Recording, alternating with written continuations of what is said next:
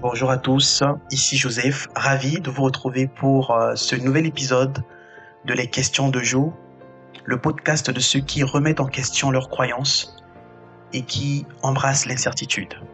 Et justement, euh, aujourd'hui, je vais évoquer un sujet très important. Le sujet que je considère même être euh, la pierre angulaire sur laquelle j'ai bâti l'idée de ce podcast. Le sujet des croyances. Qu'est-ce que cela signifie de croire? Puisque dans mon podcast, je considère ce podcast comme étant celui de ceux qui remettent en question leurs croyances. Pourquoi justement il y a une diversité de croyances? Pourquoi je trouve qu'il est nécessaire de remettre en question ses propres croyances? Et pourquoi moi, j'en suis arrivé à faire de même? Mais avant cela, je vais vous raconter une petite histoire. Ça se passe dans un village. Il y avait quatre aveugles qui ont toujours entendu parler de l'éléphant cet animal majestueux. Et un jour, coup de chance, on leur annonce qu'il y a un éléphant sur la place du village. C'est normal, ils sont humains, ils sont curieux, ils ont envie de découvrir. Et donc, en tâtonnant, ils avancent vers l'éléphant pour le toucher. Ils arrivent et le premier aveugle touche la jambe de l'éléphant et conclut que l'éléphant ressemble à un pilier solide. Le deuxième aveugle, lui, il touche la trempe de l'animal et estime qu'il ressemble à un serpent. Le troisième, en touchant l'oreille, pense que l'éléphant ressemble à un éventail, alors que le dernier, lui, touche la queue et décrit l'éléphant comme une corde. Le truc, c'est que chaque aveugle croit fermement que sa perception est la seule vérité. Alors la question qui est souvent posée, c'est lequel a raison? En fait, si on réfléchit bien, on se dirait que aucun n'a totalement raison, mais en même temps, on ne peut pas dire que ils ont tort, parce que ils ont basé leur conclusion sur la perception limitée de la réalité étant aveugle ils n'ont pu toucher qu'une partie de l'éléphant. Et à partir de cette partie limitée, ils ont créé des croyances limitées. Cette parabole, c'est pas moi qui l'ai inventée, c'est souvent très utilisé euh, dans les pays de l'Orient pour illustrer la relativité et la diversité des croyances. On va rentrer dans le vif du sujet pour définir le verbe croire. Qu'est-ce que cela signifie de croire? On définit le verbe croire comme le fait de penser que quelque chose est vrai. Et c'est justement ça qui est, qui est marrant. Parce que comme il s'agit de penser, chacun peut avoir ses propres pensées dans sa tête sans que cela ne soit conforme à la réalité. Je vais donner un exemple. Prenons le cas de l'existence de Dieu. Généralement, deux groupes d'individus se distinguent sur cette question. Il y a d'un côté les croyants qui croient que Dieu existe, et de l'autre côté, il y a les athées qui, eux, croient que Dieu n'existe pas.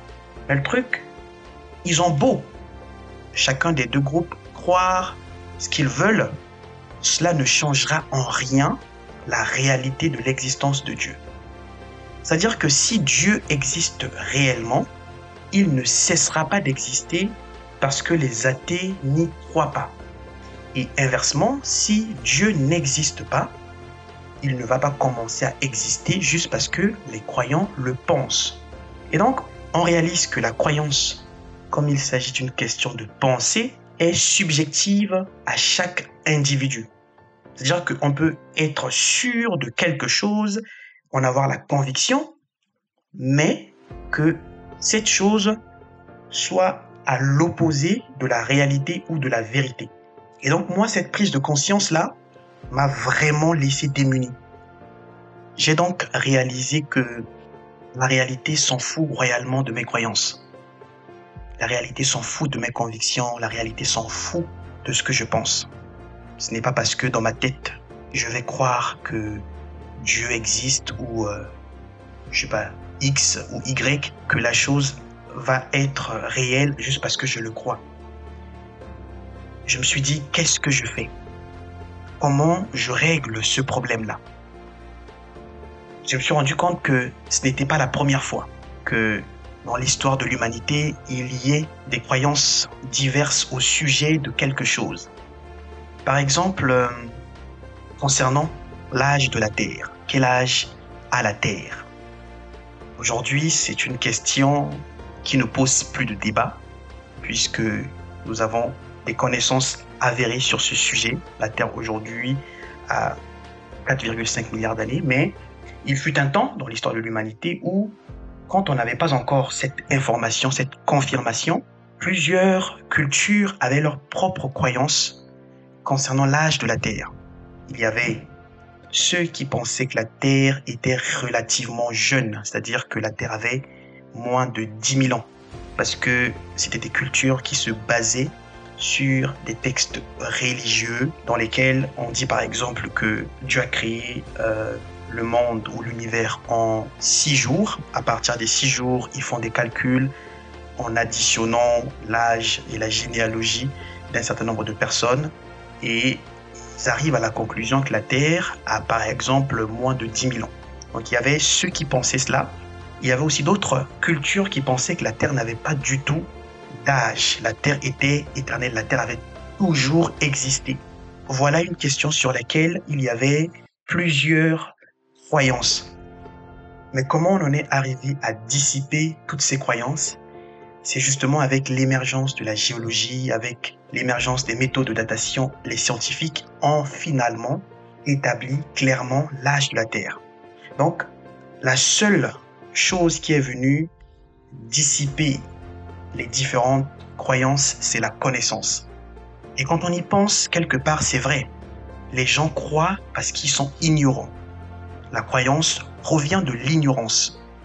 Quand on ne connaît pas la vérité sur quelque chose, mais que l'on n'est ni assez honnête pour admettre qu'on ne connaît pas, ni assez courageux pour aller chercher cette vérité, on choisit la solution de facilité qui est de croire. Comme dans l'exemple que j'ai donné tout à l'heure, différents groupes, différentes cultures n'avaient pas les connaissances claires sur l'âge de la Terre. Au lieu d'admettre simplement qu'ils ne savaient pas, ils se sont mis à croire. Et cette ignorance a fait émerger plusieurs croyances. Voilà pourquoi moi, je me suis dit que je ne vais plus faire cela. J'ai donc entrepris à remettre en question toutes mes croyances et surtout à m'évertuer à les transformer en connaissances.